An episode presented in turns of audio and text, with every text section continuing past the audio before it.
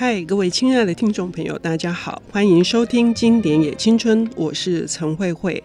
关于文学，关于小说，我们是要从怎样角度来呃阅读或思考？有些人是用一个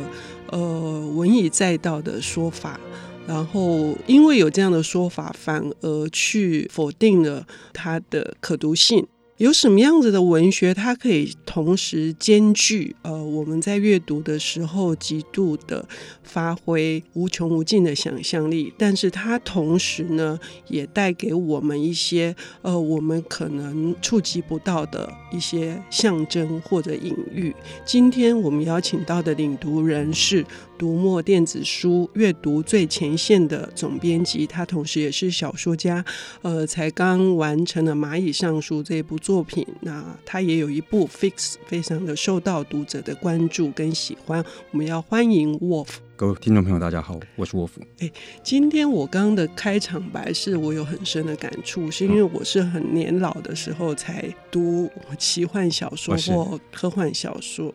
我早年最多的接触，如果是架空的，恐怕就是武侠。对，那武侠毕竟它还是在讲现实社会的一个投射，或者是是一个缩影。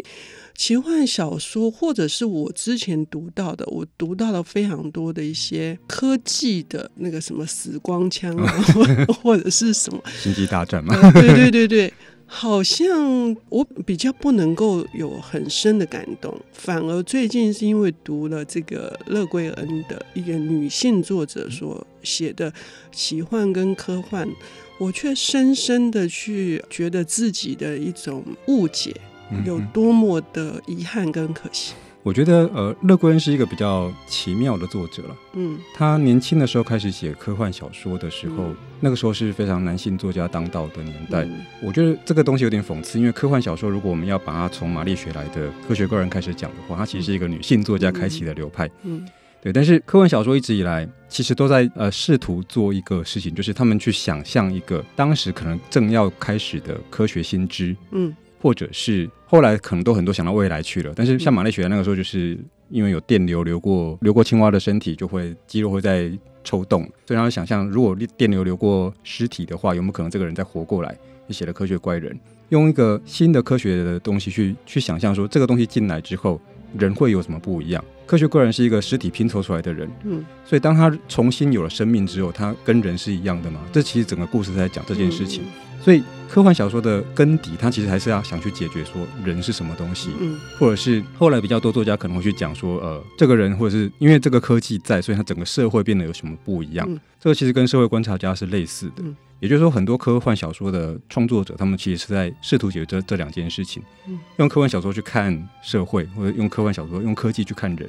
后来，当然，我觉得流派，嗯，就是类型越来越固定之后，嗯、元素好用之后，嗯，它就会娱娱乐性会往两极发展。嗯、一个是娱乐性越来越高，后来越来越越多人写比较幻想的、比较跳跃的、比较就是消费式的娱乐式的东西。嗯嗯、然后另外一群就是可能会越写越越难懂，或者是。对，越写越越艰涩，对，嗯、然后变成那种就是铁杆的粉丝们觉得哦，这个很棒，嗯、但是除了那一群人之外，就没有人会读过的这种、嗯、这种东西，有点像这个样子。勒桂恩在开始写的时候，其实科幻小说那个时候算是一个还蛮五六零年代，看他刚开始写的时候是一个黄金年代、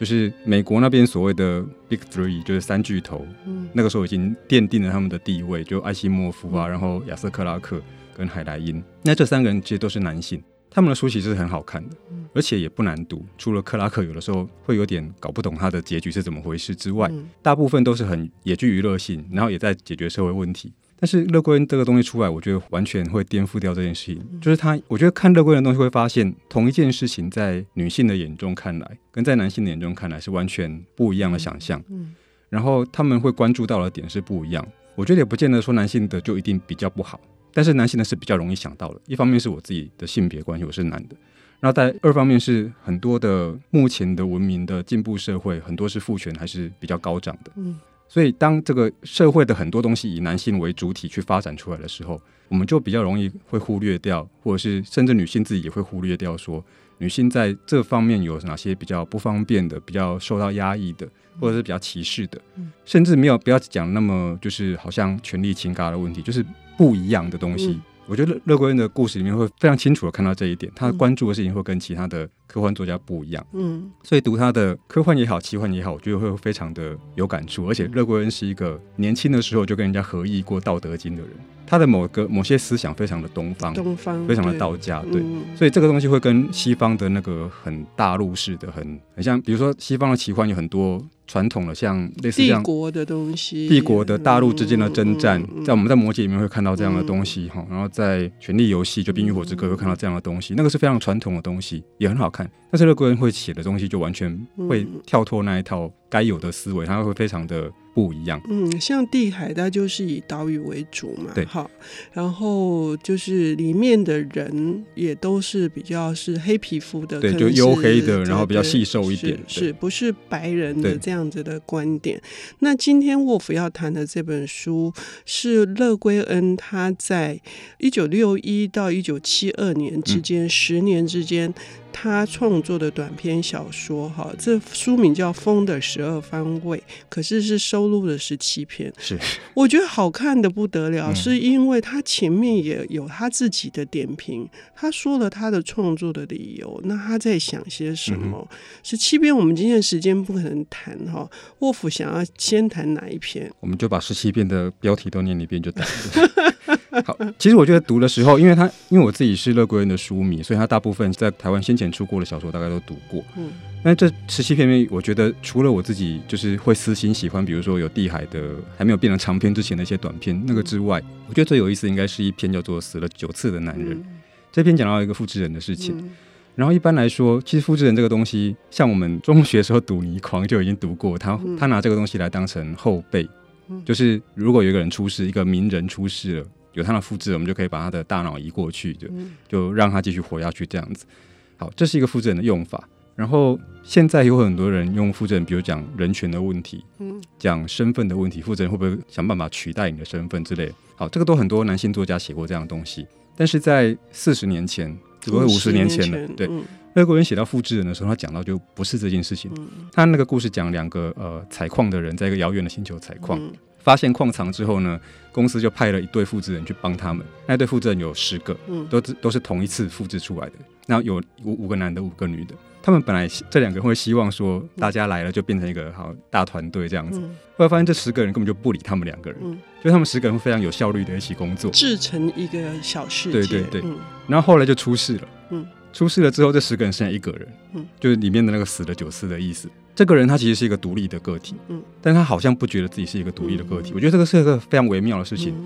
就是先前在讲复制人的时候，好像大家男性作作家们都没有想过这件事。嗯，就是当一堆复制人因为某些变故而剩下剩下其中几个的时候，他们怎么看待自己？嗯，反而是这两个本来就是单独孤独的这两个采矿人，是设法去接纳了这一个。呃，留下来的这个复制人，嗯，我觉得这个方法非常奇妙，嗯，就是女性对于这样的东西，同样的一个科学设定，嗯，女性看到的事情跟男性看到的事情是完全两回事，嗯，那我觉得以一个读者的身份来看，我觉得会让我去多想很多，嗯，对，关于一个设定可以怎么做，以及。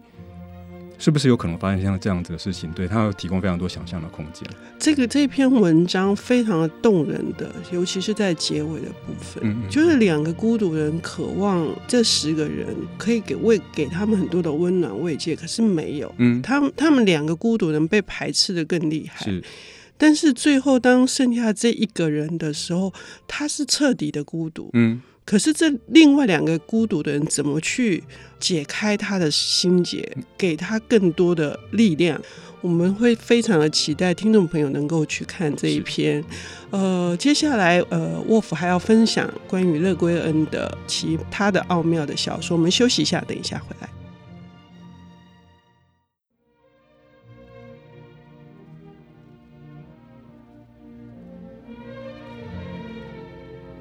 欢迎回到经典也青春，我是陈慧慧。我们邀请到的领读人是读墨电子书平台的阅读最前线的总编辑，同时也是小说家 Wolf，，来跟我们谈这个奇幻文学大师，非常有特色，以女性主义的观点，但是又不是强烈的。去二元对立的这样子的一个作者乐归恩，他的早期的经典短篇之作的合集叫做《风的十二方位》。沃夫，我们在谈这个乐归恩的特色的时候，我们经常会提到说，他会跟现实的政治，当然很多科幻小说是这样子，有很紧密的结合。但我在读这个的时候，尤其是读到有一篇离开奥美拉城的人，我看到现现在我们身处的是社会跟世界，我真的非常大的感触。哎。你怎么看这一篇作品？我觉得乐贵恩在他有某些小说比较明显，说我就是在讲某个社会制度。嗯，他大概也不是批判，理论上没有什么完美的社会制度。嗯，所以他会讲说这个制度的好跟不好大概在什么地方，然后从外面去看的话，大概会发现哪些可能要避免的东西，或者是可能可以加强的东西。那有些故事，它我觉得藏的比较隐晦一些，深对，像奥美拉城这一篇，其实就是、嗯、它其实有点像一个寓言。嗯，然后这个故事在讲，就是奥美拉城是一个非常好的地方，好地方，嗯、然后一切大家生活都很好，一切光明这样子。嗯，但是有一个小孩子被十几岁的小孩子被囚禁在城的呃内里。嗯，那这个事情不是秘密，它某个方面算是秘密。嗯，就它不是一个会公开谈论的事情。但城里面的青少年男女到了一定的年纪会知道这件事，他会去被带去看，说就是因为有这个小孩子在这边受苦，所以我们这个城才会变得那么的好。所以这个东西回来，这有点像大家都必须要去面对的某种类似电车难题的东西，就是当今有一个人，如果我们牺牲一个人，嗯，可以让所有的人都好，嗯，那我们是不是该牺牲这个人？但回来看，这个人不是我，所以我可以非常轻松的讲这句话。那如果这个人是我的话，我怎么看这件事情？所以我觉得这个是一个好的预言式的东西，它让大家去想这个东西。我觉得这个故事当然是讲的比较夸张一些。现实社会中，我们一直会看到这样子的状况。嗯、对，我们会知道说啊，我们今天可以在台风天安安心的在家里面吃外送的披萨，是因为有人冒着生命危险在那边风雨当中送披萨。或者是让我们我们无论什么时候出去都有东西可以可以买可以吃，是因为有人牺牲睡眠去做大夜班。嗯，那这样子的事情是不是好的事情？是不是对的事情？我们是不是真的需要那么多的外送员或者是二十四小时的商店？这个是可以讨论的。那再来是一个这个其实另外一方面，如果我们要讲科幻小说或者是幻想小说的这个传统的话，它其实还承袭到当时一开始讲乌托邦这件事情的时候。嗯嗯嗯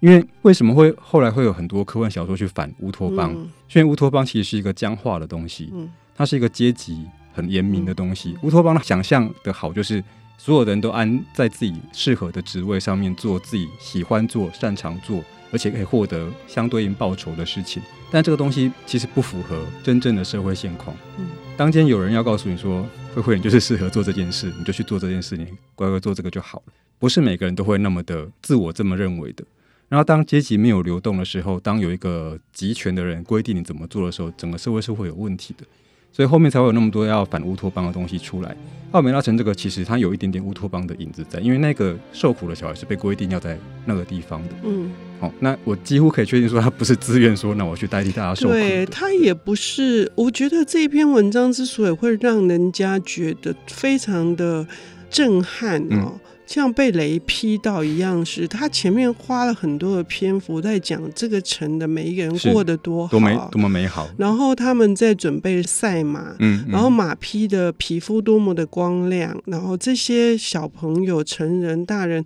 他们的鲜花飘在整个的城里面，所以你看到的是，是你是五个感官都在嗯嗯嗯在享受这个欢欣鼓舞的这些场面，可是却有一个小孩关。在地下室的地窖，它只有长是三步宽，然后就是宽度是三步跟两步，嗯嗯、然后有拖把有恶臭，然后坐在自己的排泄物上面。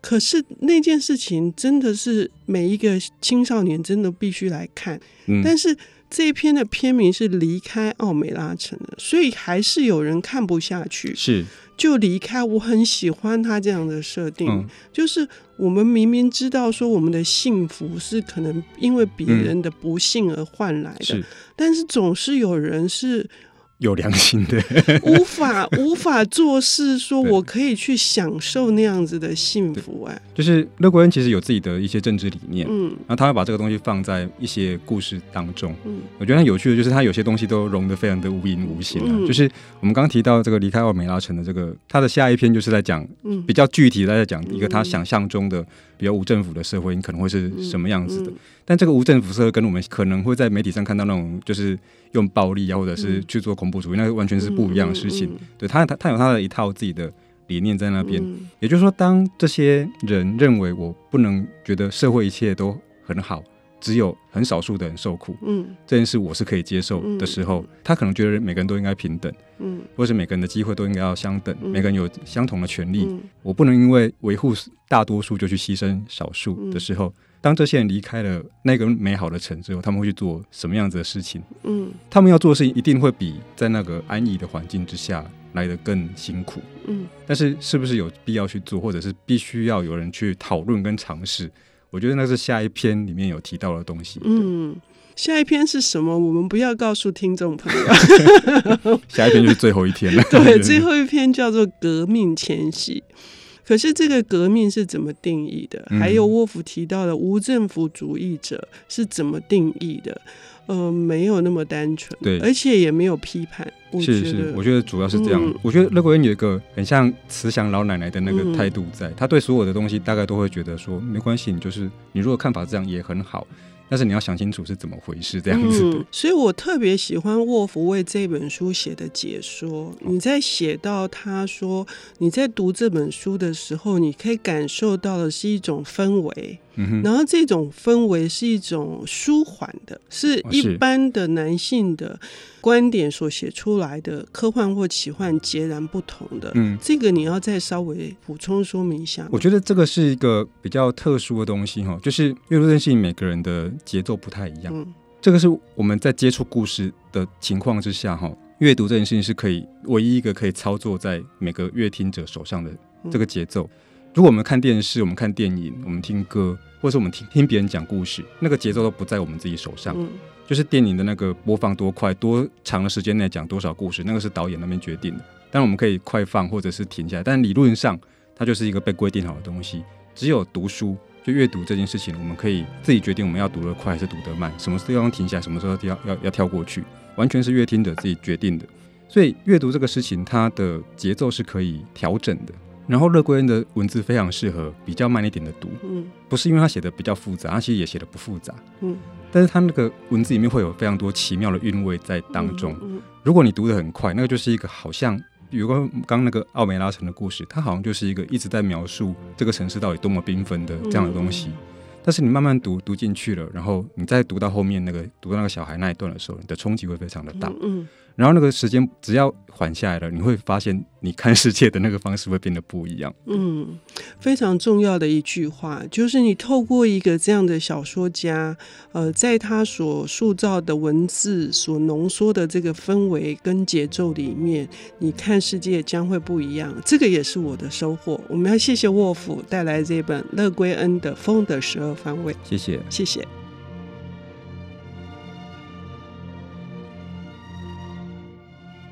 本节目由 IC 之音与瑞木读墨电子书联合制播，经典也青春与您分享跨越时空的智慧想念。